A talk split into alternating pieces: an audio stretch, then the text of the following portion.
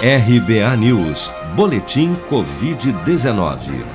Segundo a última atualização do painel Covid-19 do Ministério da Saúde, em 24 horas foram notificados pelas secretarias estaduais de saúde 37.156 novos casos e mais 1.010 mortes provocadas pela doença no Brasil nesta segunda-feira.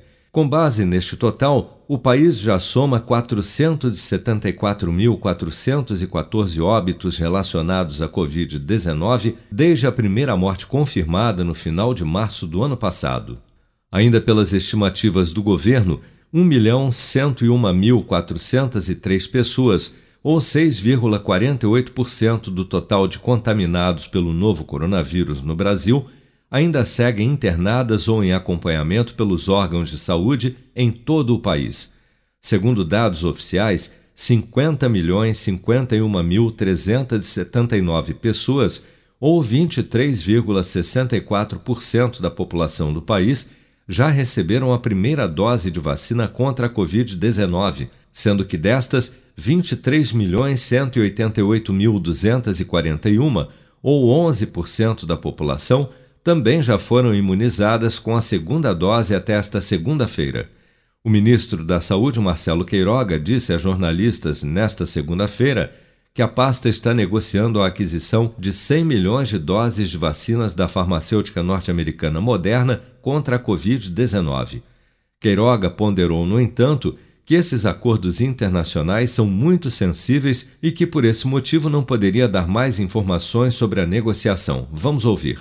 Estamos trabalhando nesse sentido, né? Uhum. Conseguir mais 100 milhões de doses da Moderna para fortalecer ainda mais o nosso Programa Nacional de Imunizações. E seria para quando? Quando tiver um contrato definido, nós comunicamos a vocês. São negociações internacionais sensíveis, né? Uhum. Que nós podemos antecipar e que estamos negociando com a Moderna.